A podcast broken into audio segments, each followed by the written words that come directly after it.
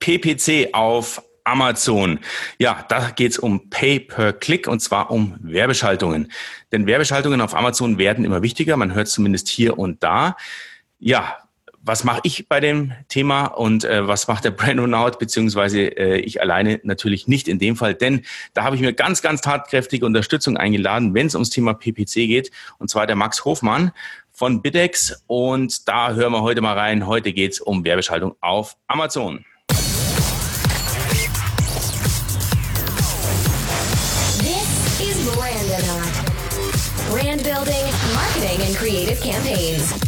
Welcome to the show. Ja, schön, dass du dabei bist. Willkommen in der Show. Ich habe heute den Max Hofmann dabei von Bidex und der ist ein richtiger Spezialist, was PPC betrifft. Den werde ich mal so richtig ausquetschen. Ich habe so ein paar Fragen hier auf Lager. Ich hoffe, er kann die auch alle beantworten. Servus Max, wie geht's dir? Hi, vielen Dank für die Einladung. Äh, sehr gut bei den Temperaturen. Es ist sehr heiß, aber es ist zum Aushalten. Okay, sehr gut. Ich, ich weiß ja nicht, welche Temperaturen das hat, wenn der Podcast dann ausgestrahlt wird, aber ähm, ja, momentan ist es recht heiß bei uns beiden hier. genau. Du, es geht ja heute um PPC. Äh, vielleicht erzählst du uns in ganz kurz einem Satz, warum du denn äh, der richtige Interviewpartner bist für genau dieses Thema hier und äh, was wir heute von dir erwarten können. Und ähm, dann legen wir gleich los mit dem Inhalt. Sag mal ganz kurz einen Satz, was, was dich betrifft. Ich habe 2015 selbst als Händler auf Amazon angefangen zu verkaufen und war bei uns in der Firma für die Werbung zuständig und habe damit jede Woche mehrere Stunden mit sehr simplen Aufgaben verbracht. Und auf der Suche nach einer Automatisierung wurde ich zu dem damaligen Zeitpunkt noch nicht fündig, sodass wir kurzerhand nach Nachfrage in der Community uns entschlossen haben, selbst eine Software in dem Bereich zu gründen. Und so ist Bidix entstanden. Okay, cool. Jetzt bist du gleich schon zu Themen wie Automatisierung gekommen. Äh, super cool. Also äh, ich, ich kenne deine Story so ein bisschen, war von Anfang an dabei. Du warst selber mal verwundert, was für eine niedrige Kundennummer ich bei dir habe. Ähm, genau, aber jetzt, um da mal einzusteigen in das Thema, weil ich denke mal, wir haben viele Zuhörer auch, die haben vielleicht noch gar nicht Werbung geschaltet auf Amazon. Ähm, meine These ist jetzt mal, äh, vielleicht bevor wir in die Automatisierung reingehen, dass man sich tatsächlich selber auch gut auskennen sollte mit PPC, also mit der ganzen Werbeschaltung, bevor man überhaupt ein Tool anfasst oder äh, in Erwägung zieht. Weil klar, viele Tools versprechen ganz viel, was sie automatisieren, aber ich kann ja nur das automatisieren, was ich auch verstehe. Das ist so meine These. Was denkst du denn dazu? Ist das richtig oder sagst du, nee, nee, äh, das passt schon, die Tools, die sind so schlau, wir, wir müssen gar nichts mehr verstehen, was die da machen? Nee, da bin ich ganz der Meinung. Also wir erleben das immer wieder, dass Kunden mit uns zu kommen mit einer automatischen Kampagne, in der sich alle Produkte befinden, die gegebenenfalls noch von Amazon von früher erstellt wurde. Und da fließen mittlerweile mehrere tausend Euro jeden Monat drüber und das teilweise völlig unkontrolliert. Das heißt, ähm, zum einen hat man nicht nur Probleme damit, die, die Kampagnen ordentlich zu optimieren, sondern man verspielt sich auch richtig, richtig viel Geld, wenn man entsprechend keine Ahnung von der Materie hat, beziehungsweise wenn man das Ganze nicht korrekt angeht.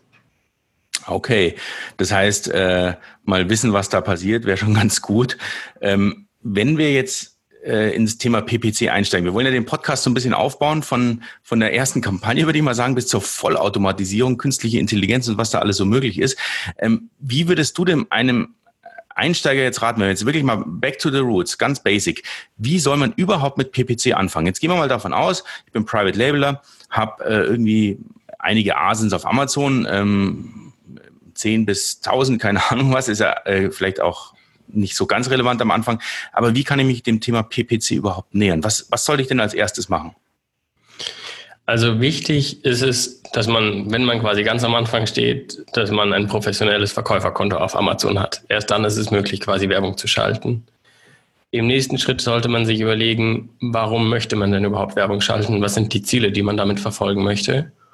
Und danach sollte man schauen, welche Produkte, die ich in meinem Sortiment habe, eignen sich überhaupt für Werbung. Amazon selbst verwendet hier den Begriff Retail Ready. Das heißt, sind die Bilder optimiert, sind die Titel optimiert, hat das Produkt eine bestimmte Anzahl an Bewertungen, eine bestimmte Anzahl an ähm, Bewertungssternen etc. Das sind alles Faktoren, die quasi damit reinspielen, um quasi, bevor man mit der Werbung anfängt, wo man sich darüber Gedanken machen sollte. Mhm.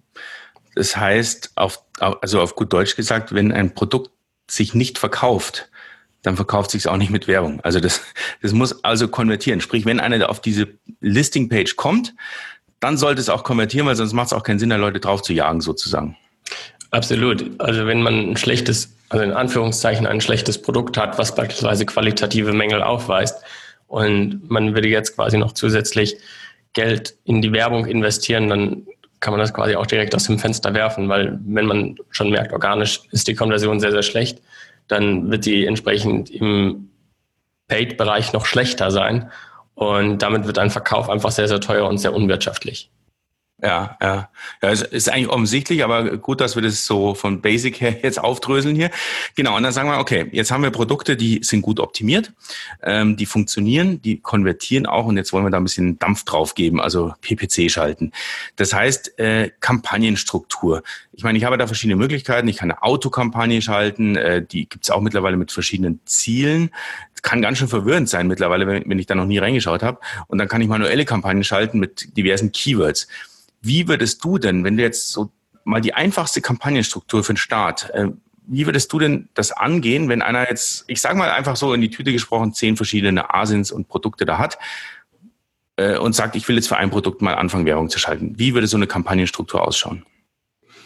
Also prinzipiell ist das in den letzten Jahren bei Amazon immer umfangreicher geworden. Als wir 2015 angefangen haben, hat Amazon gerade Match-Types eingeführt. Das heißt, man hat ein Keyword und dem kann man einen unterschiedlichen Match-Type geben und je nachdem, welchen Match-Type man auswählt, wird man dann für unterschiedliche sogenannte Suchbegriffe ausgespielt. Das ist das, was der Kunde dann letztendlich in das Amazon-Suchfeld eingibt. Prinzipiell empfehlen wir eine automatische als auch manuelle Kampagnen zu erstellen. Früher war das so, dass man durchaus quasi die Anzeigengruppen, das ist die Ebene, die unter der Kampagne liegt, ähm, in den manuellen Kampagnen bündeln konnte. Mittlerweile gibt es aber diverse Einstellungen auf Kampagnenebene, sodass wir empfehlen, für unterschiedliche Match-Types entsprechend manuelle Kampagnen zu erstellen. Das heißt, wenn man es korrekt machen möchte, dann empfehlen wir, eine automatische Kampagne zu erstellen, eine manuelle Kampagne mit Produktausrichtung, wo ich entsprechend Mitbewerber-Asins oder die eigenen Asins bewerben kann oder auf bestimmte Kategorien gehen kann eine manuelle Kampagne für breit gefasste Keywords und eine für exakte. Das wäre quasi das Optimale. Wenn man sagt, man möchte so schnell wie möglich starten, dann empfehlen wir einfach nur eine automatische Kampagne mit einem sehr niedrigen Gebot. Wenn man sagt, man möchte das ein bisschen ausweiten, dann kann man quasi eine automatische Kampagne mit niedrigem Gebot und eine breit gefasste Kampagne mit relativen Geboten aufsetzen. Ah ja, okay. Das hört sich doch schon mal gut an. Das heißt, ähm, das wäre jetzt mal so diese Minimum-Kampagnenstruktur. Ähm, wie benennst du denn die Kampagnen? Weil da habe ich das größte Learning der letzten Jahre gehabt. Ich habe nämlich so eine Historie mit verschiedensten Tools und Selbstbenennungen und habe da mittlerweile ein schön vernünftiges Chaos mir ähm, ähm, selbst produziert. Einer meiner äh, Punkte auf der To-Do-Liste ist, das mal aufzuräumen. Ich meine, du kennst meinen Account auch. Ähm, wie würdest du denn vorgehen, von vornherein das richtig sauber zu benennen, die, die Kampagnen, dass man das auch wiederfindet? Also prinzipiell empfehlen wir quasi immer mit SPA für Sponsored Product Ads anzufangen, damit man später in der Übersicht, falls man auch noch Sponsored Brands, ein anderes Anzeigenformat oder Product Display Ads äh, mit hat, dass man quasi direkt weiß, um welches Format handelt es sich.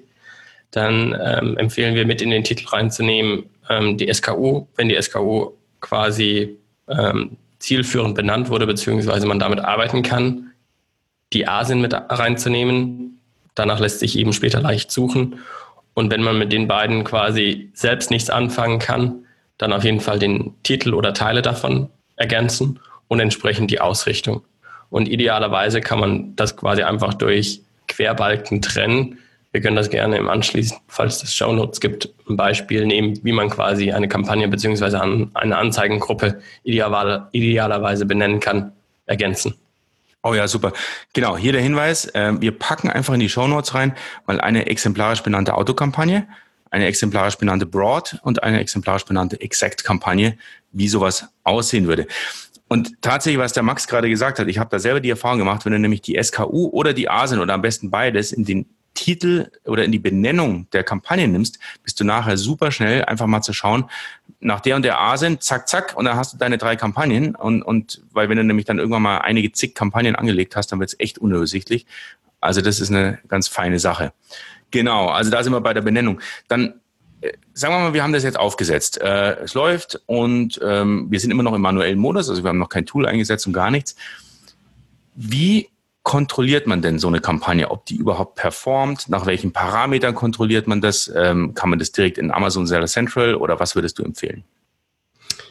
Also es gibt natürlich für die Werbung selbst Kennzahlen wie die Werbeumsätze, die Werbekosten, den A-Cost, den Advertising Cost of Sale, der das Verhältnis von Werbekosten zu Werbeumsätzen beschreibt. Das sind natürlich Kennzahlen quasi, die man direkt für die Werbung verwenden kann. Die sieht man auch direkt in Seller Central. Man sollte sich darüber hinaus natürlich immer im, im Auge behalten oder im Klaren darüber sein, dass natürlich mit der gekauften Anzahl an Klicks auch die organischen Rankings, die organischen Absatzzahlen entsprechend beeinflusst werden können. Das heißt, wenn man sich die Werbung nur isoliert anschaut, dann ist das quasi immer nur ein, ein Teil der Ergebnisse, die man, die man dann betrachtet. Prinzipiell kann man aber an der Werbung schon ganz gut sehen, wie zum Beispiel die Conversion Rate ist und vergleichen, wie die zum Beispiel im Organischen ist.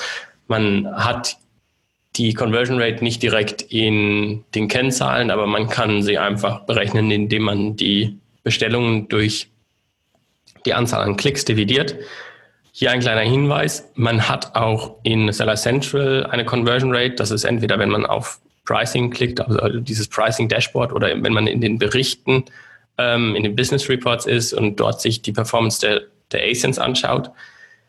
Allerdings, was Amazon hier vertauscht, ist quasi, dass es einmal die bestellten Einheiten und die Sitzungen ins Verhältnis bringt und bei der Werbung quasi die Bestellungen und die Seitenaufrufe in Verhältnis gesetzt werden. Das heißt, die Werte können bei der Werbung quasi um 50 Prozent abweichen von denen aus Seller Central, weil sie entsprechend nicht derselbe Wert sind, sondern weil man sie erst umrechnen müsste. Wir können das gerne auch anschließend in den Show Notes nochmal kurz in einem Beispiel erläutern, damit das quasi ein bisschen verständlicher ist. Aber ansonsten hat man zusätzlich als Controlling KPI noch die CTR, das ist die Click-Through-Rate beziehungsweise die Klickrate. Und das ist eine Kennzahl, die man ansonsten nicht über organische KPIs von Amazon erhält. Das heißt, man bekommt hier eine Auskunft daraus, wie häufig wurde ein Produkt zu einem bestimmten Suchbegriff von den Kunden gesehen und wie häufig wurde darauf geklickt und kann darüber direkt auf der Amazon-Plattform messen, wie sich zum Beispiel der Wechsel meines Hauptproduktbildes beeinflusst auf die Gesamtconversion Rate beziehungsweise die Gesamtanzahl an Aufrufen. Genau, äh, das ist super interessant, weil CTR, das heißt die Einflussfaktoren für eine Click-Through-Rate sind ja nur eigentlich, wie du sagst, ein Bild, weil da reden wir von der CTR, das heißt, ich äh, mache eine Suche auf Amazon, dann bekomme ich eine sogenannte SERP, also eine äh, Search ähm, äh, Result Page. Results Page, genau. Äh, und da sehe ich ja ein Vorschaubild, das ist das Hauptbild, dann sehe ich den Titel, manchmal ganz, manchmal ein bisschen abgeschnitten, die Sternchen schon, eventuell ob es eine Werbeaktion gibt, eventuell ein Badge, Amazon Choice oder Bestseller und das war's dann auch. Also mehr sehe ich ja nicht. Das heißt, wenn ich AB teste, dann reden wir vom Hauptbild des Produkts und eventuell auch den Titel. Das sind so die zwei großen Faktoren, die ich da testen kann an der Stelle, oder? Absolut. Also ich meine, natürlich kann man auch einen Preis, der ist häufig auch noch ein, ein Kriterium, nach dem viele Kunden gehen. Aber erfahrungsgemäß ist, sage ich mal, hat das Hauptbild einfach den allergrößten Einfluss. Und in einer Welt, wo es teilweise soziale Netzwerke gibt, die auf Bildern basieren, ist es so, dass häufig die Titel gar nicht gelesen werden. Und selbst wenn in Titel eine Beschreibung ähm, existiert, wo explizit darauf hingewiesen wird, dass etwas nicht enthalten ist oder ähnliches, sehen wir reihenweise Bewertungen anschließen, die kritisieren, dass irgendwas nicht enthalten war. Und das, das liegt einfach daran, dass die Leute quasi nicht lesen und auch ähm, die Attribute im Grunde genommen noch die, der erste Teil, der groß, in Großbuchstaben geschrieben wurde, wird erfasst. Aber ansonsten geht es hauptsächlich um das Bild, um das Hauptbild und entsprechend die anderen Bilder. Wenn man dort ähm, gute Beschreibungen quasi mit in die Bilder mit reinbringt, dann ist das häufig komplett ausreichend und sicherlich der größte Faktor, um entsprechend die Performance zu verbessern. Okay, genau. Also CTR-Messung nur mit äh, Werbung möglich, sozusagen, wie du sagst. Super interessant. Ähm, genau, die anderen Faktoren, diese Beispielrechnung, ich kann mir vorstellen, dass der eine oder andere jetzt genau diese Conversion Rate Auswertung, die du da jetzt mal so schnell runtergebetet hast, weil du bist ja so voll drin im Thema, nicht ganz erfasst, wenn er jetzt gerade im Auto fährt und den Podcast nebenbei hört. Aber wie du vorher angekündigt hast, wir bringen diese Beispielrechnung in die Show Notes rein oder auch in den begleitenden äh, ähm, Blogartikel. Ähm, da kann man das ja nochmal genau nachschauen, wie diese Conversion Rate wirklich berechnet wird. Und zwar einerseits die organische und andererseits die für die Werbung und das, äh, warum sich es unterscheidet und was man da am besten für Kennzahlen rausbekommt. Du hast vorhin übrigens so ganz nebenbei ein, ein, eine kleine Drei-Buchstaben-Kombination erwähnt. Ich weiß nicht, wem es aufgefallen ist, und da würde ich dich gerne dazu fragen, und zwar PDA. Also wir, wir haben ja äh, Sponsored Product Ads, also SPA, die kann ich ganz normal buchen. Das ist, sind normale Werbungen auf die Produkte. So, dann habe ich eine Headline Search Ad, ich weiß nicht, heißt sie noch HSA? Mittlerweile Sponsored Brand, weil sie quasi nicht mehr nur in der Headline erscheint, sondern auch an den Seiten beziehungsweise unter den Suchergebnisresultaten. Genau, umbenannt mittlerweile in Sponsored Brand. Und dann hast du PDA genannt, was ich nämlich super interessant finde. Aber wenn ich mich nicht äh, täusche, diese PDA, also die Product Display Ad, die gibt's momentan oder immer noch nur über das sogenannte AMS, äh, also Amazon Marketing Services und nicht über das normale Central. Oder ist es eh am Aussterben? Also die stellen es wahrscheinlich irgendwann ab, oder? Ja, also auch da AMS ähm, hat Amazon mittlerweile in die Advertising Console umbenannt, auch wenn sich das sicherlich mit Abstand am wenigsten durchgesetzt hat bisher. Aber es ist absolut richtig, dass das quasi nur über diese Advertising Console geschaltet werden kann. Das heißt, das ist prinzipiell nur Vendoren zugänglich, beziehungsweise all jenen Sellern, die ähm, zu der Zeit, als es möglich war, als Vendor Express Vendor sich quasi zu registrieren, hatte man auch die Möglichkeit, dann AMS-Zugriff zu erhalten. Damals konnte man nämlich auch die, die Headline Search Ads dann über AMS schalten, was über Seller Central zu dem Zeitpunkt noch nicht ging. Und das ist quasi ein Format, was ausschließlich Vendoren bzw. Vendor Express Kunden zur Verfügung steht. Und das ist eine Anzeige, die ausschließlich auf den Produktdetailseiten erscheint. Und zwar rechts unterhalb der Buybox bzw. unter den Attributen. Mittlerweile ist es so, dass Amazon seit Anfang des Jahres auch die Möglichkeit gibt, mit Sponsored Product Ads konkret Asins zu bewerben. Und wir sehen jetzt, dass an vielen Stellen unterhalb der Attributen oder entsprechend in diesen Karussellen ähm, unter, unter den anderen wird häufig zusammengekauft etc. jetzt eben auch gezielt die Sponsored Product Ads erscheinen können, was eben zuvor beziehungsweise unterhalb der Attribute ausschließlich für die Product Display Ads gegolten hat. Wir haben im Unterschied bei den Product Display Ads die Möglichkeit, dass wir noch ein zweites Logo hinterlegen können und wir können eine Creative, also einen individuellen Text mitgeben und wir haben die Möglichkeit, den Produkttitel anzupassen. Das heißt, wenn er normalerweise im Listing etwas SEO optimiert ist und 80 bis 200 Zeichen umfasst, haben wir die Möglichkeit, bei der Product Display Ad quasi einen alternativen Titel anzugeben, der vielleicht ein bisschen eleganter aussieht. Ja, aber das, wie du sagst, äh, ist, also, sorry, das heißt Advertising Console, äh, stimmt, yeah. die leiten auch um AMS.Amazon auf Advertising, yeah, Amazon, genau. Ähm, das heißt, momentan, wer den Zugang nicht hat, der hat ihn einfach nicht, äh, leider Pech gehabt. Ja. Kommt da was? Weißt, weißt du, ob was kommt, äh, was das ersetzen soll in Zukunft? Also mit den Sponsored Product Ads, dass wir sehen, dass quasi immer mehr Plätze von den Product Display Ads, von Sponsored Product Ads ersetzt werden, ähm, sieht es so aus, als wäre das quasi der Nachfolger. Es gibt schon Gerüchte seit mehreren Jahren, dass diese Product Display Ads aussterben. Bisher ist das immer noch nicht erfolgt. Ähm, sie sind unglaublich schwierig zu managen, weil es keinen Zugriff über eine Schnittstelle gibt. Das heißt, es ist nicht möglich, über eine API programmatisch diese Anzeigen zu erstellen.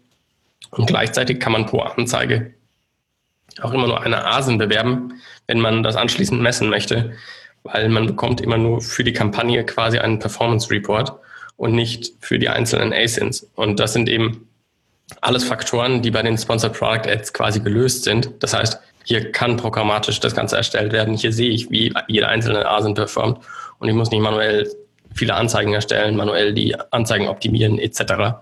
Das heißt, aktuell gibt es sie noch. Wer Zugriff darauf hat, sollte sie nutzen, weil sie sind, sage ich mal, immer noch relativ prominent und mit dem Text und dem Bild auch, ähm, sage ich mal, sehr, sehr prägnant auf der Produktdisplay-Seite. Man muss allerdings dazu sagen, dass sie sich natürlich relativ weit am Ende des Kaufprozesses befinden. Das heißt eigentlich, wenn der Kunde schon ein Produkt gefunden hat und jetzt auf der rechten Seite zu in den Einkaufswagen tendiert, dann fällt ihm sozusagen diese Product Display Ad unter der Buybox auf. Und das heißt, jetzt einen Kunden quasi noch abzugreifen, ähm, ist schwierig. Wofür sie aber sehr, sehr gut genutzt werden kann, ist der Eigenschutz. Das heißt, wenn ich quasi die Fläche an Werbung auf meiner Produktdetailseite schützen möchte, dann kann ich einfach die Product Display Ad auf meine eigenen Seiten schalten und dann habe ich eben die Möglichkeit, dass der Kunde höchstens auf ein anderes Produkt von mir abspringt. Mhm. Ja, super cool. Äh, klasse. Jetzt gehen wir aber wieder äh, zu den äh, Standard-Werbeformen, weil das war jetzt sehr speziell mit der PDA, Product Display Ad. Ähm, bevor wir jetzt zu irgendwelchen Tools vielleicht kommen, die irgendwas automatisieren, was wäre denn jetzt so dein Workflow, wenn du sagst, okay, du machst ein Controlling, schaust dir die ganzen KPIs an, ähm, hast da ein paar Kampagnen am Laufen. Was, was macht man denn da? Was schaut man sich denn da an? Das heißt, man geht wirklich auf Keyword-Ebene rein, schaut sich die einzelnen Keywords an, wie performen die, äh, welche KPIs spucken die einzelnen Keywords aus und verändert dann die Gebote, denke ich mir mal. Oder beziehungsweise man, man transferiert Keywords auch von einer Kampagne in die nächste. Wie ist denn dein Vorgehen da, so wenn man jetzt noch auf der manuellen Ebene bleibt? Genau, also prinzipiell haben wir, sage ich mal, drei Steuerungsmöglichkeiten. Wir können die Gebote erhöhen oder reduzieren. Wir können Keywords quasi auf negativ setzen, damit wir eine Ausspielung für dieses Keyword, den Match-Type, verhindern. Und ganz drastisch, wir können quasi Keyword-Gebote bzw. die ganzen Keywords pausieren, wenn es quasi gar nicht laufen sollte. Ähm, wir empfehlen nur mit eins oder zwei zu arbeiten, weil wenn man entsprechend ein Keyword hat, wo man letztendlich das Gebot dann auf zwei Cent reduziert hat, mein Gott, ein Klick für zwei Cent, den nehme ich mit. Dann kann jemand hundertmal draufklicken und irgendjemand wird schon kaufen. Und am Ende werde ich da quasi eine glorreiche Performance haben, auch wenn nicht so viele, wenn nicht so viel Traffic quasi generiert wird. Das heißt, was wir prinzipiell empfehlen, ist ein Always-On-Approach, sozusagen, dass wir die Kampagnen immer laufen lassen. Und wenn man die manuelle Optimierung macht, dann ist es tatsächlich quasi auf Keyword-Ebene, sich die Performance anzuschauen und die Gebote zu erhöhen bzw. zu reduzieren. Und man hat gleichzeitig die Möglichkeit, in Seller Central bei den Werbeberichten den Suchbegriffbericht herunterzuladen. Da bekomme ich entsprechend nochmal für ein einzelnes Keyword ausgespuckt, wie hat der Kunde auf Amazon nach diesem Produkt bzw. für dieses Keyword gesucht. Das heißt, wenn ich jetzt einfach das, das Keyword Bleistift bewerbe, dann kann es eben sein Bleistift 10er Pack, Bleistift B für, für die Stärke etc. Das sind dann alles Suchbegriffe, die quasi mit in diesem Bericht erscheinen. Und da kann ich entsprechend entweder neue Keywords hinzufügen, die ich beispielsweise noch nicht vorher be explizit beworben hatte, beziehungsweise jene, die nicht so gut performen, auf negativ setzen. Mhm. Das Und heißt, äh, ganz, ganz, kurz. Ja? Und prinzipiell quasi noch ähm, zu, zu dem Thema Controlling. Ähm, was wir uns gerne anschauen, ist, wie hoch ist mein Advertising Spend in Bezug auf meinen Gesamtumsatz, den ich quasi erzielt habe. Also das heißt, mein Total Advertising Cost of Sale. Damit kann ich nämlich ganz gut sagen, wie viel Geld von dem, was mir als Marge eigentlich am Ende übrig bleibt, investiere ich aktuell in die Werbung. Und wenn das zu hoch ist, dann können das eben, sag ich mal, sehr hohe versteckte Gebühren in Anführungszeichen sein, die ich ähm, da jeden Monat an, an Amazon bezahle und die mir dann entsprechend am Ende einen Ausschluss geben darüber, wie profitabel bin ich aktuell. Mhm. Was natürlich schon so ein Thema ist, ähm, das Hypothetische, du hast vorhin natürlich so selbstverständlich gesagt, äh, die, die Werbung zahlt auch aufs organische Ranking ein. Das heißt, wenn beworben wird und geklickt und gekauft wird, dann würde auch das organische Ranking steigen. Es gibt ja andere Ansätze, die geistern auch in diversen Facebook-Gruppen rum, ähm, gerade von Christian Kelm zum Beispiel, einem Verfechter, mal radikal vorzugehen, einfach die Werbung komplett abzuschalten und sich aufs Organische zu verlassen, was dann sich schon wieder von alleine erholen würde. Hast du da schon mal Tests in der Richtung gemacht, so ganz radikal, oder äh, sind deine Tests eher so Richtung, wir optimieren und, und kriegen da auch gute Ergebnisse hin? Wir hatten tatsächlich, ähm, bevor diese ganze Diskussion losging, ähm, schon das ganze Anfang des Jahres mal etwas radikaler getestet und hatten jedoch drastische Einbrüche hinnehmen müssen. Ähm, es kann natürlich sein, dass wenn wir das jetzt weiter gelaufen, also wir hatten das über drei, vier Wochen laufen, äh, dass wir quasi Kampagnen komplett pausiert haben und uns dann angeschaut haben, wie verändert sich die Performance. Und das ist quasi drastisch zurückgegangen. Es kann natürlich sein, dass wenn man das jetzt hätte weiterlaufen lassen, dass das sich ein bisschen erholt hätte. Ähm, wo wir von ausgehen ist, dass bei Kunden, die einfach eine sehr große Anzahl an Keywords bewerben, ist es natürlich schwierig, einen Überblick zu behalten. Und häufig ist es auch so, dass man auf viele Keywords Werbung schaltet, wo man organisch sowieso auch schon top platziert ist. Das heißt, ähm, es kann sein, dass wenn ich jetzt eine Kampagne deaktiviere, dass zunächst gar nicht so ein großer Einfluss entsteht, weil der Kunde sowieso anschließend auf das erste Ergebnis klickt, was organisch erscheint, was eben auch mein Produkt ist sodass die Werbung in dem Moment quasi sicherlich Geld kostet, zum Eigenschutz ähm, dient, aber nicht unbedingt quasi dann wertschöpfend ist. Ähm, das ist quasi das, was wir sehen. Ansonsten sehen wir einen deutlichen Einfluss von den Werbekampagnen auf die Performance, auch im organischen Bereich. Okay. Super. Also eines meiner Hauptlearnings jetzt äh, aus, aus den letzten fünf Minuten ist, dass man sich wirklich mal anschaut, wie viel gebe ich absolut in Werbung aus und wie viel habe ich absolut Marge auf das Produkt. Und zwar äh, organische plus Werbesales zusammen, weil nur dann kann ich eigentlich vernünftige betriebswirtschaftliche äh, Ergebnisse äh, kalkulieren. Das ist absolut richtig so. Also was ich ja bei mir merke, dass der der prozentuale Anteil an durch Werbung verkaufte Produkte steigt im Vergleich zu den organisch verkauften Produkten. Mhm. Also, ähm, aber ich glaube, das ist auch so ein bisschen, was Amazon will. Also wahrscheinlich wird es in Zukunft so sein, dass wir über 50 Prozent der Produkte nur noch durch Werbung verkaufen, weil die ganze ganze äh, Seite zugeballert ist mit Werbung überhalb äh, des Fold. Absolut. Also wir, wir sehen ja quasi den Trend, dass Amazon versucht, immer mehr Flächen quasi auf seiner Plattform mit Werbung zu bestücken. Und das ist natürlich sage ich mal, einfach ein sehr attraktives Geschäftsmodell für Amazon, weil die komplette Infrastruktur bereits existiert. Und Amazon ist eben nicht nur ein unglaublich großer Marktplatz, sondern es ist auch mit Abstand der größte Anbieter an Cloud-Diensten und mittlerweile eben zumindest im amerikanischen Bereich der drittgrößte Anbieter für die Werbung.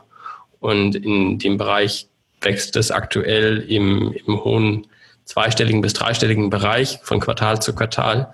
Und das ist letztendlich der Bereich, wo Amazon natürlich auch seine Profite mitmacht.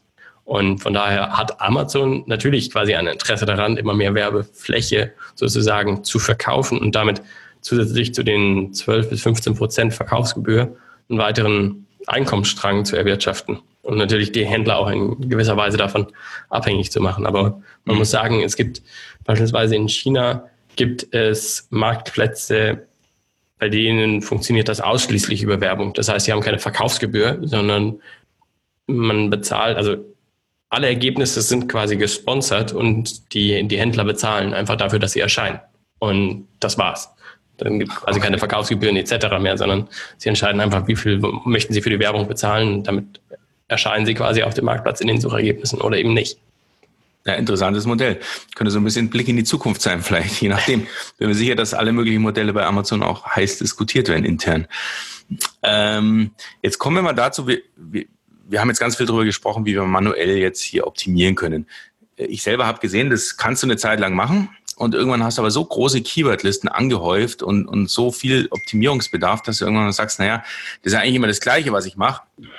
Das könnte ich doch mal irgendwie einem Praktikanten in die Hand geben äh, oder eben auch einem Tool, weil die Abläufe sind ja wirklich ähnlich. Also das heißt, Gebote erhöhen, Gebote runtersetzen, äh, Keywords in die negativen reinpacken und so weiter und so weiter.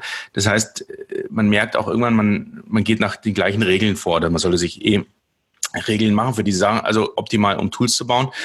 Ab wann würdest du sagen, macht es überhaupt Sinn für einen Seller, ab wie viel Produkte, Umsatz oder was auch immer, wo setzt du da so eine Grenze oder gibt es überhaupt eine Grenze, ab dem du sagst, so, und jetzt macht es aber auch Sinn, das Ganze in so ein automatisiertes Tool reinzupacken? Also es gibt nicht unbedingt eine, eine Grenze an Produkten, aber es gibt aus ähm, unserer Perspektive quasi ein Minimum an Werbeausgaben, die man, sage ich mal, monatlich haben sollte.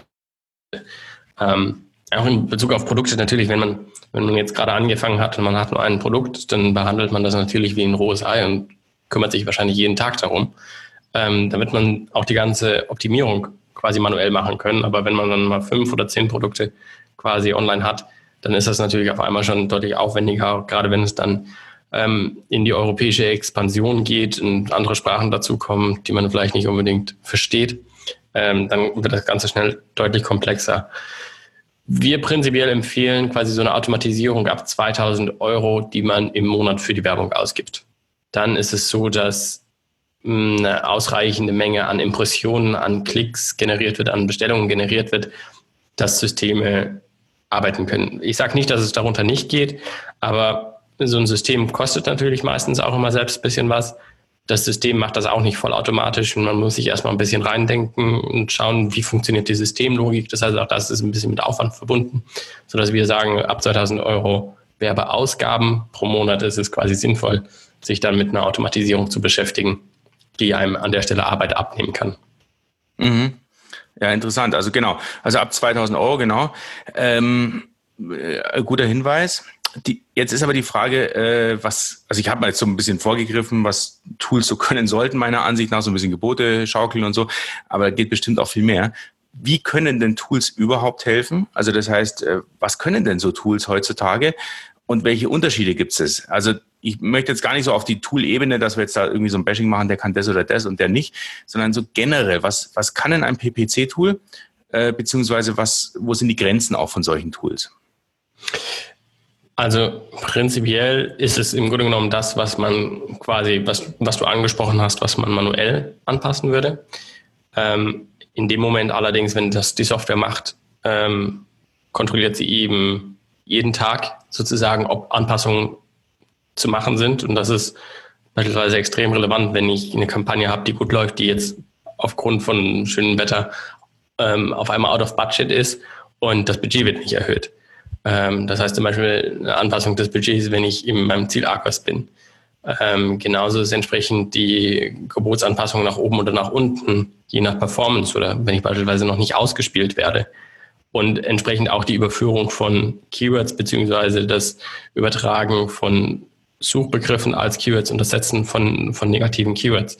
Was an der Stelle eben ganz wichtig ist, ist, dass das Tool intelligent sein, intelligent genug sein muss, sozusagen zu erkennen, um, was handelt es sich hier für eine Kampagne, ähm, welche Kampagnen gehören zu welchem Produkt und dann entsprechend ein exaktes Keyword in eine exakte Kampagne überführt, das als Breite in der breit gefassten entsprechend in der breit gefassten negative, exakte Keywords setzt, etc. Das heißt, das, das System muss erstmal verstehen, was verkauft der Kunde, welche Kampagnen gehören zu welchem Produkt, welche unterschiedlichen Match-Types verwendet der Kunde. Und dann können entsprechend diese ganzen Punkte, die du angesprochen hast, ähm, die eigentlich manuell erledigt werden müssten, von dem Tool für dich automatisiert übernommen werden. Und wie automatisiert das übernommen werden kann, ist bei den Tools auch unterschiedlich. Manche Tools arbeiten regelbasiert, dass man sagt, wenn das, dann das. Ähm, also wenn beispielsweise 15 Klicks und kein Verkauf, dann reduziert das Gebot beispielsweise. Das war auch der Ansatz, mit dem wir ursprünglich mal begonnen hatten, weil wir quasi intern unsere Regeln fest hatten, wo wir manuell die Anpassung mitgemacht haben. Aber was wir dann gemerkt haben, was vielen Kunden, die besonders nicht so viel Ahnung ähm, von der Materie hatten, beziehungsweise einfach nicht so tief in der Materie drin waren, nicht wirklich geholfen hat, weil was ist denn eine gute Klickrate? Und wenn man da nicht den Überblick hat, sozusagen, wie sieht das im Markt aus oder wie sieht es in der Kategorie aus, dann ähm, ist das natürlich schwierig. Ähm, was das Tool weitermachen kann, ist generell ähm, für die Keyword-Recherche ähm, quasi die, die Keywords recherchieren, Vorschläge generieren, die komplette Kampagnenerstellung übernehmen, Kampagnenstrukturerstellung übernehmen und im Grunde genommen den kompletten Prozess entweder unterstützend oder vollautomatisch entsprechend abdecken. Mhm. Aber es gibt nach wie vor Bereiche, ähm, dazu sage ich auch beispielsweise die Keyword-Recherche, wenn ich jetzt eine detaillierte Keyword-Recherche zum Beispiel mache, um ähm, die ASINs von Mitbewerbern zu finden oder die Produktnamen etc. Das ist häufig was, wo automatische Systeme maximal zufriedenstellende Ergebnisse sozusagen liefern. Das heißt, wenn ich wirklich einen Topseller habe, ähm, dann sind das immer Bereiche, wo manuell nachgeholfen werden muss. Genauso ähm, wird das System natürlich Gebote erhöhen oder reduzieren oder Keywords auf negativ setzen. Ähm, aber das System versteht häufig nicht, was ist das quasi für ein Keyword. Also der Mensch versteht das. Und wenn der Mensch quasi drauf schaut und sagt, ich verkaufe beispielsweise jetzt einen Bleistift, einen Druckbleistift und keinen normalen Minenbleistift, dann kann ich direkt sagen, dass das eine nicht passt und dass wir das quasi aussortieren können.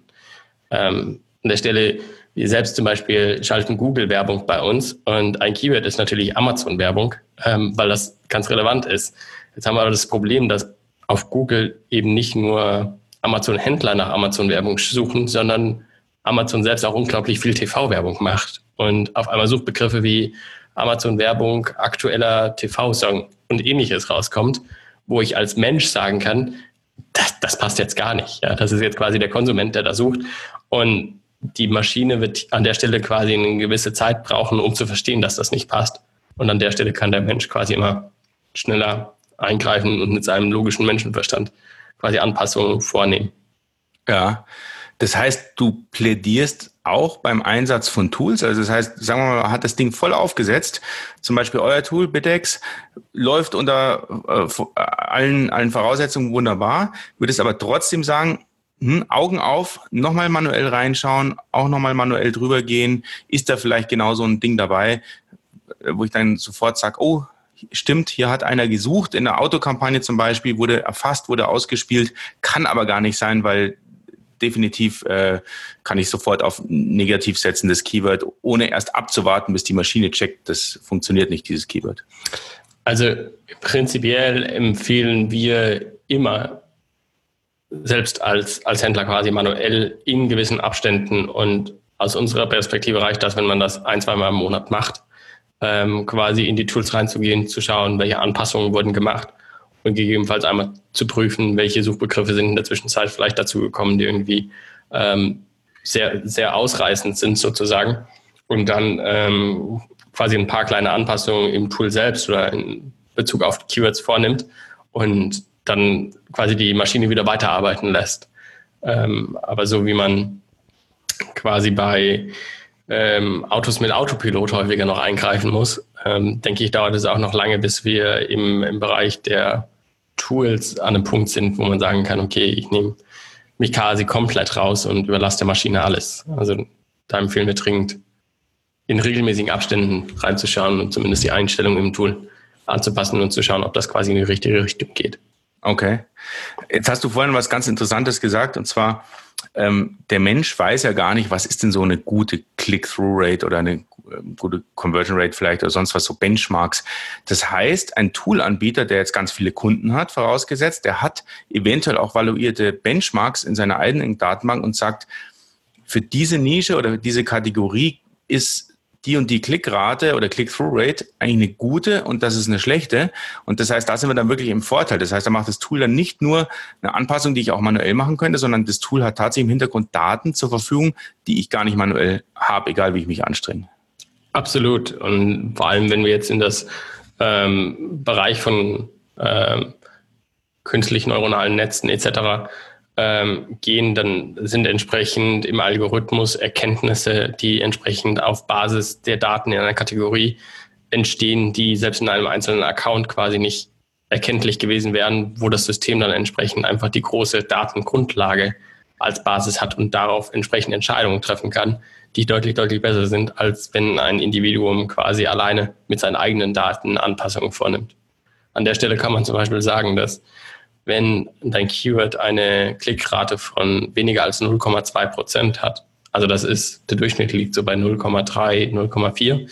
Wenn es weniger als 0,2 sind, dann ist die Wahrscheinlichkeit, dass das Ganze nicht funktionieren wird, also dass hier auch in Zukunft kein Sale kommen wird, sehr, sehr hoch.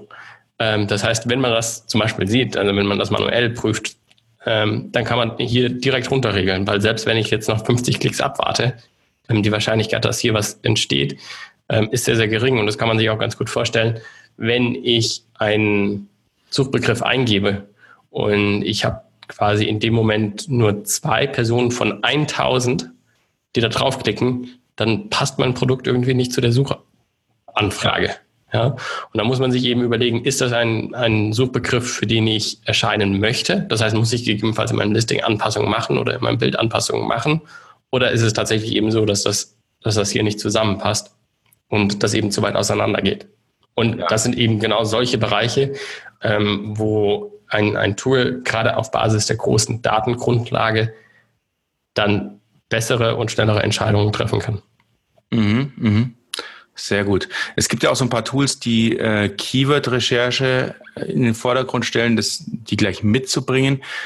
Ähm, jetzt kommen wir mal langsam zu dem Tool, was ihr da so äh, am Start habt, und zwar Bidex, haben wir ja schon öfters jetzt erwähnt.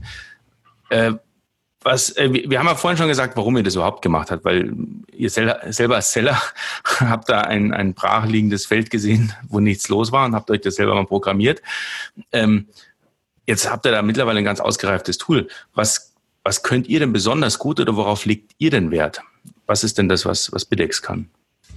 Also prinzipiell sagen wir, dass es quasi bei der bei dem ganzen Thema vier Phasen gibt. Das ist quasi die Keyword-Recherche, die Kampagnenerstellung, die Kampagnenoptimierung und anschließend die Kampagnenauswertung. Wir haben mit der Kampagnenoptimierung damals angefangen, weil das quasi der Ort war, wo der Schuh am meisten gedrückt hat. Da liegt der Fokus drauf und das, sage ich, können wir eigentlich auch am besten. Was wir allerdings im Nachgang quasi über die Zeit ergänzt haben, ist entsprechend auch eine automatische Kampagnenerstellung, beziehungsweise angefangen mit Keyword-Vorschlägen eben auch den ganzen Prozess von der Werbung auf Amazon quasi den Händler dabei zu unterstützen und große Teile der Arbeit quasi zu automatisieren. Ähm, ich würde zum aktuellen Zeitpunkt sagen, dass definitiv das, was am besten funktioniert, ist die, die Kampagnenoptimierung.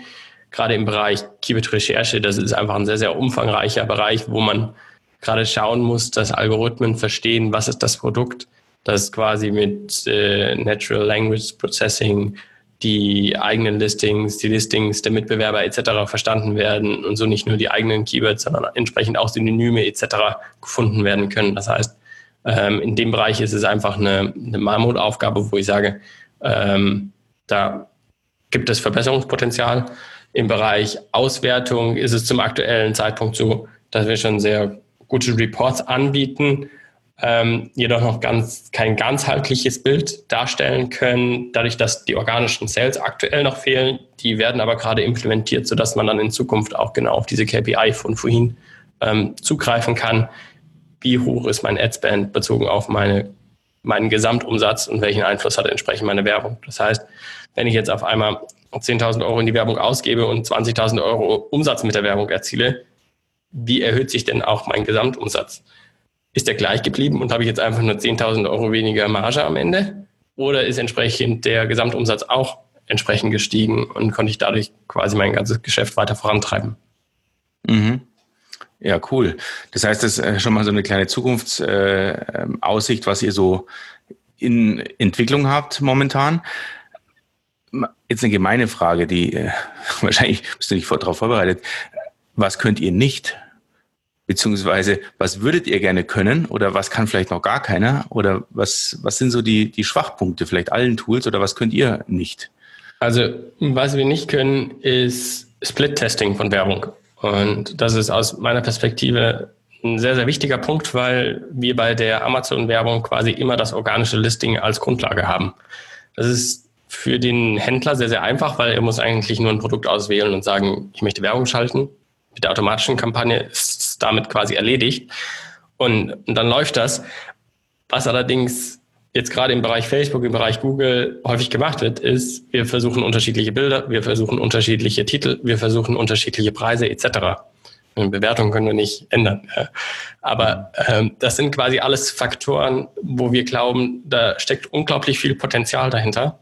wenn man hier quasi einfach diese Daten, die man aus Amazon mit der Werbung generiert, gerade in Bezug auf Klickrate, die ich vorhin angesprochen hatte, äh, wissenschaftliche Analysen macht und dann quasi von einem System gesagt bekommt, okay, wir erzielen einfach mit dem Produktbild A 30 Prozent mehr Umsatz als mit Produktbild B.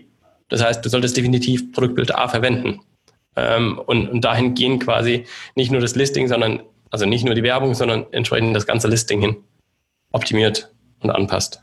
Mhm. Also das könnt ihr nicht, würdet es gerne können. Äh, obwohl Split-Testing, ich glaube, da könnte man einen eigenen Podcast dazu machen. Absolut. Weil es überhaupt Sinn macht. Also da habe ich ja auch meine Meinung, weil ich habe, also, aber das ist jetzt meine ganz subjektive Erfahrung, ich habe eine dermaßen Schwankung, auch bei einzelnen Produkten, tageweise, stundenweise, aber auch über, über, über ein Quartal mal hinweg. Da, ich wüsste gar nicht, auf was führe ich das denn zurück, äh, wenn ich ohne Veränderung schon so eine Schwankung habe. Ähm, wie krass müsste die Schwankung ausfallen, dass mir ein Split-Test wirklich signifikant äh, eine Bedeutung äh, ausspielt. Oder man Split-testet jede Minute hin und her. Ja, gut. ja also ähm, genau, das ist quasi häufig, was man macht, dass man ähm, eben über den Tag verteilt häufiger die, die Bilder wechselt ähm, und darüber dann quasi am Ende in Summe sagen kann, okay, wir hatten jetzt quasi sieben Tage das eine Bild, sieben Tage das andere Bild, über alle Wochentage, über alle Uhrzeiten verteilt und damit kann man jetzt, sieben Tage ist wahrscheinlich noch deutlich zu wenig. Ähm, und damit kann man jetzt quasi am Ende sagen, was, was eignet sich besser. Und dann muss man quasi nicht manuell diese ganzen Schwankungen deuten, sondern die Schwankungen unterliegen quasi bei beiden Tests oder bei mehreren Tests, quasi allen Tests. Und das System kann am Ende entscheiden, wo haben wir eben eine statistische Signifikanz, sodass die manuelle Auswertung quasi gar nicht erforderlich ist, mhm. sondern das Tool dann an der Stelle unterstützen kann. Aber das würde ja voraussetzen, wenn man sowas echt professionell einführen würde, dass man auch in der Lage ist, Amazon-Bilder in, in, Echtzeit auszutauschen. Nur mittlerweile ist das ja manchmal so lame, je nachdem, nach Tageszeit, wartest du eine Stunde oder zwei, habe ich es jetzt auch erlebt, gerade heute Morgen wieder, bis überhaupt ein Bild angenommen wird. Mhm. Keine Ahnung, was die da für Prozesse manchmal haben. Ähm, teilweise kann man einfach einen Fall aufmachen beim Support und die werden automatisiert beantwortet und scheinbar ist ein Skript dahinter, was dann beispielsweise Titel oder Bild austauscht, wodurch das dann deutlich schneller angepasst werden kann. Ja, ja. Gut. Ähm, jetzt schauen wir mal ein bisschen kurz noch in die Zukunft. Äh, wir, wir, nähern uns ja langsam dem Ende von unserem Gespräch, aber wo geht denn die Reise überhaupt hin? Das heißt, ähm, jetzt wird es auch für mich als Brandbuilder spannend. Ich meine, ähm, jeder, der sich das jetzt bis jetzt hardcore reingezogen hat, inklusive Berechnungen, wird sich fragen, im Moment einmal, äh, wir haben hier einen Brandbuilding-Podcast und jetzt, jetzt kriege ich hier mathematisches Zeug um die Ohren gehauen. Ich finde es aber auch wichtig. Ich glaube, auch als, als, als Markenmensch muss man das checken und verstehen, weil wenn hinten die Performance nicht stimmt, kann ich vorne noch so schöne Marken bauen. Das äh, funktioniert halt auch nicht. Ähm, für mich ist dieser ganze holistische Ansatz interessant. Du bist jetzt schon einen Schritt weitergegangen, dass du gesagt hast, ja, mal die Gesamtsales äh, in, zu den gesamten Werbeausgaben überhaupt mal in, in Bezug setzen und nicht nur die reinen Werbesales. Ich, ich würde es ja noch größer aufspannen. Ich würde sagen, ja, die, die Gesamtstrategie und zwar nicht nur auf Amazon, sondern auch außerhalb von Amazon in, in, in Kontext zu setzen. Das heißt, Werbeausgaben auf Facebook, auf Google, alles, was meine Sales pusht, meine Marke stärkt und so weiter. Da gibt es natürlich dann auch verschiedenste Kampagnen, die aufs Image eher einzahlen, die, die nicht direkt auf Konvertierung aus, weil ich es ja eh nicht messen kann, was ich auf Amazon schicke, ob es konvertiert oder nicht. Hm. Ähm, bitte? Äh, Einspruch, wir, hoffentlich, ja. Wir, wir, kommen da ähm, gleich nochmal drauf. Ja, okay. Es gibt, die gerne, ja. es gibt die Möglichkeit entsprechend ähm, für die Brand Stores, ja, das ist quasi auch für die Brand Strip, ähm, quasi einen Tag zu vergeben und wenn man dann quasi mindestens 100 Aufrufe hat, kann man darüber sehen, wie viele von meinen Facebook-Besuchern sind quasi im Brandstore in, in Verkäufen konvertiert. Das ist zum aktuellen Zeitpunkt vielleicht noch eine Randerscheinung, aber man sieht zumindest, dass Amazon Bemühungen in diese Richtung anstrebt. Aber genau. gleich nochmal mehr.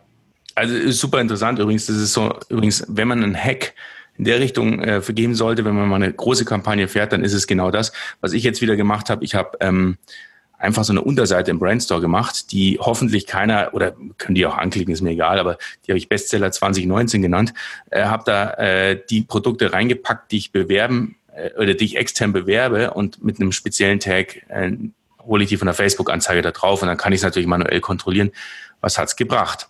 Also das mal so als Workaround, äh, die ich würde es eh nicht direkt auf dem, auf dem Listing hm. schalten, die, die Werbung, aber genau da, da ja. man ja fast ab. Die Frage ist aber jetzt mal generell, also wo geht denn diese Gesamtreise hin? Ähm, PPC, äh, externer Traffic, Strategie. Wie siehst du denn so in Zukunft dieses ganze Werbeverhalten? Was, was muss man denn beherrschen, so, wenn man so eine Brand baut auf Amazon? Also wir sehen, dass quasi immer mehr Fläche auf Amazon durch Werbung ersetzt wird. Die Plätze, die prinzipiell auf einer Seite angezeigt werden, sind beschränkt und gleichzeitig nimmt aber die Anzahl der Händler stetig zu. Das heißt, was wir hier sehen werden, ist einfach ein massiver Zuwachs an Wettbewerb, ähm, gerade im Bereich der Werbung, weil man hier eben die Möglichkeit hat, sage ich mal, sehr schnell, sehr weit vorne zu erscheinen was wir sehen, ist, dass quasi Amazon immer mehr zur Marketingplattform wird. Das heißt, dass immer mehr Werbung geschaltet wird und Werbung für viele immer wichtiger wird und teilweise schon deutlich über 50 Prozent der Umsätze quasi über die Werbung generiert werden. Wir haben gleichzeitig sehen wir, dass wir von Amazon immer mehr Einstellungsmöglichkeiten geben. Das heißt, oder Einstellungsmöglichkeiten bekommen. Das heißt, vieles, was vorher von Amazon selbst entschieden wurde, wird jetzt dem Werbetreibenden selbst als Einstellungsmöglichkeit zur Verfügung gestellt werden. Und wir sehen hier, dass Amazon eigentlich sehr den Fußstapfen von Google folgt. Das heißt, alles, was wir bei, bei Google sehen oder vieles, was wir bei Google sehen, wird, wird auch bei Amazon Einfluss halten. Was wir heute immer noch nicht haben, ist beispielsweise, dass wir die Werbung in Echtzeit haben, dass wir sehen, auf welchem Endgerät wird meine Werbung ausgespielt, über welches Endgerät bekomme ich quasi wie viel Werbung. Und das kann ja natürlich dann auch wiederum sehr, sehr interessant sein mit meinen ganzen Werbekampagnen, die ich eben außerhalb von Amazon fahre, die ich auf Facebook oder auf Instagram oder etc. Ähm, nutze. Wo möchte ich denn da quasi, in welchen Zielgruppen, in welchen geografischen Regionen? Das sind alles Daten, die Amazon zum aktuellen Zeitpunkt noch sehr verschlossen hält. Aber die wahrscheinlich in Zukunft immer weiter zugänglich gemacht werden, die schon heute teilweise mit der Amazon DSP, mit der Demand-Side-Plattform zugänglich gemacht werden, wo entsprechend gewisse Einkommensgruppen targetiert werden können oder geografische Gruppen äh, targetiert werden können und man so sehr, sehr speziell die Werbung schalten kann. Das heißt, man bekommt mehr Einstellungsmöglichkeiten, damit wird das ganze Thema aber auch immer komplexer werden. Mhm. Das heißt, ähm, auf Amazon geht es in die Richtung genauso, du hast ja Google jetzt angesprochen, Facebook ist ja ähnlich, äh, die, die Werbekonsole, mit der man da Werbung steuert. Sehr, sehr komplex, wenn man da detailliert reingeht. Ähm, aber wir nähern uns da langsam an sozusagen. Also das heißt, wir werden eventuell in Zukunft auch ähm, Kanäle targetieren können, Mobile oder Desktop oder Platzierungen und, und eigentlich alles, was man auf den anderen Plattformen auch kann. Ich würde das definitiv nicht ausschließen und Amazon hat die Werbung als eine der Top-Prioritäten, gerade weil es eben so unglaublich profitabel ist. Und alleine in der Zeit, wo wir uns jetzt quasi mit der Entwicklung des Tools beschäftigen, hat sich gefühlt das Ganze schon dreimal komplett verändert. Also das letzte Mal Anfang des Jahres, als entsprechend dann das Produkttargeting hinzukam, entsprechend die automatischen Kampagnen individuelles Targeting bekommen haben. Das sind quasi ganz neue Datenpunkte, die auf einmal mit erfasst werden, die auf der anderen Seite quasi auch mit implementiert werden müssen, aber die entsprechend immer mehr Einstellungsmöglichkeiten dem Kunden geben.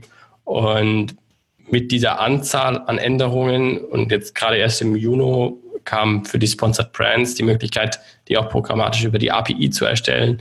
Wir haben bei den Sponsored Brands einen neuen Match-Type bekommen, negative Keywords, das heißt, ähm, existierende Funktionen werden auf andere Werbeformate ausgerollt und weitere Werbeformate, wie zum Beispiel das Retargeting, was aktuell schon in Amazon US quasi in der Beta läuft oder Video-Advertisements, ähm, die dann quasi automatisch in der Suche in der mobilen App ausgespielt werden, kommen hinzu. Mhm.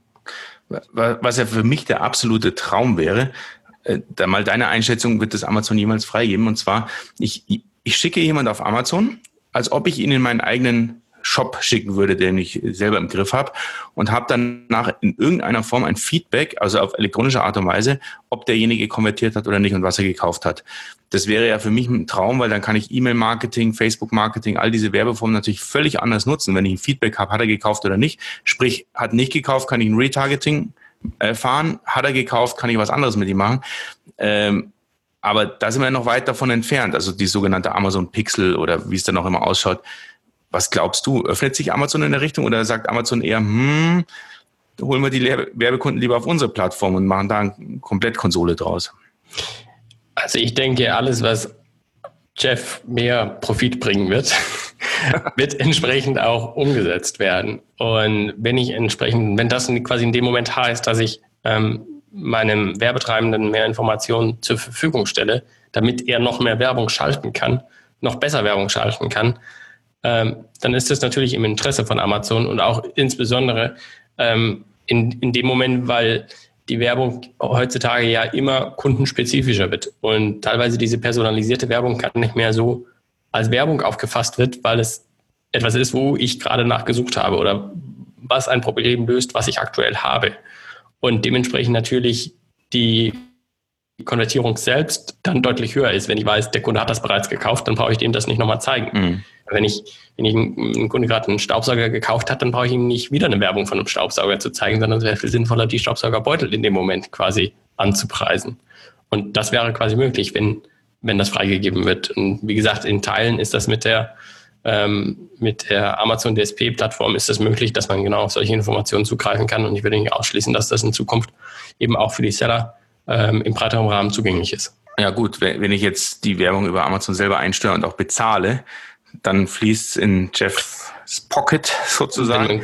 Nur wenn ich also jetzt natürlich Facebook Werbung mache und das Feedback mir wieder in das Facebook-Pixel reinholen möchte oder über Zapier in irgendeine andere ja. Datenbank, dann findet das Amazon wahrscheinlich nur so halb lustig, weil dann fließt natürlich das Werbegeld nicht zu Amazon, sondern nur ja, also so aus Amazon. Allgemeinen Pixel auch wieder mit dem Hintergrund, was, was bringt das quasi Jeff? Ähm, ja, genau. Glaube ich, ist, ist schwierig, eine Verwertung der Daten, wenn ich Werbung schalte, äh, das, das glaube ich, ist deutlich, ja. also zeitlich deutlich näher realistisch. Ja, ja, genau. Äh, eine Abschlussfrage, wenn du dir jetzt äh, als Toolanbieter so äh, Traumvorstellungen ausmalen könntest, was kann das ideale PPC-Tool der Zukunft? Wie schaut das aus? Hat es nur noch einen großen grünen Knopf, da drücke ich drauf und sage Go oder wie schaut es aus? Ich, ich glaube, so, so einfach ist es leider nicht. ähm, auch wenn wir quasi in der Vergangenheit versucht haben, das Thema immer, immer weiter zu vereinfachen. Es sind doch sehr, sehr viele Faktoren, ähm, die damit reinspielen.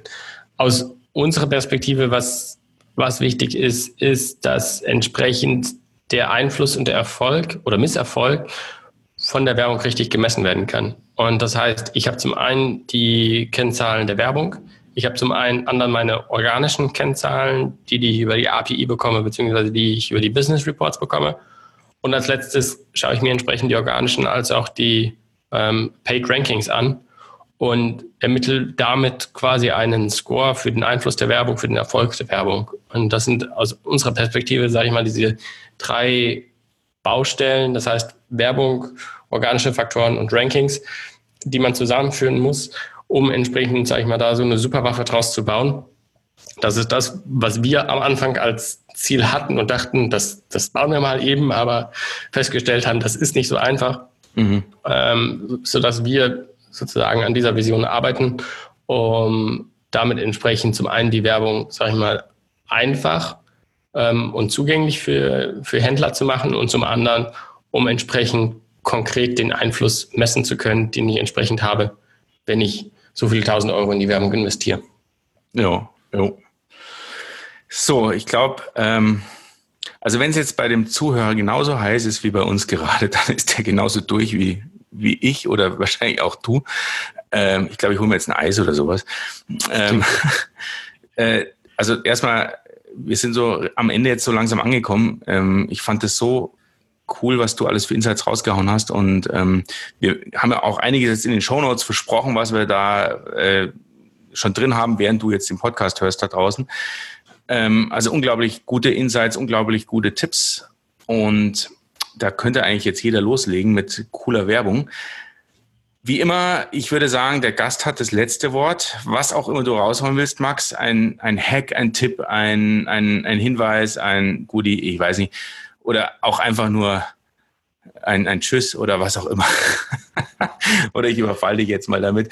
Ähm, genau, also mir hat es total Spaß gemacht. Ähm, und äh, ich übergebe nochmal das Wort an den Max von Bidex und äh, jo, danke. Mir das hat auch sehr viel Spaß gemacht. Vielen Dank für die, für die Fragen. Ähm, ich würde das einfach von, von eingangs aufgreifen. Man sollte sich mit PPC gut auskennen, bevor man quasi damit anfängt, das zu automatisieren etc. Und mit dem Auskennen, das bezieht sich eben ganz viel auf, welche Möglichkeiten habe ich, was für eine Struktur sollte ich machen. Ähm, das heißt, es ist mehr als die halbe Miete, sich da ausreichend vorher zu informieren, um dann entsprechend anschließend ein System zu bauen, was entsprechend richtig skalieren kann, was ich richtig messen kann, was ich richtig automatisieren kann. Sehr gut. Schönes Schlusswort. Ich sag Tschüss, hat Spaß gemacht. Tschüss.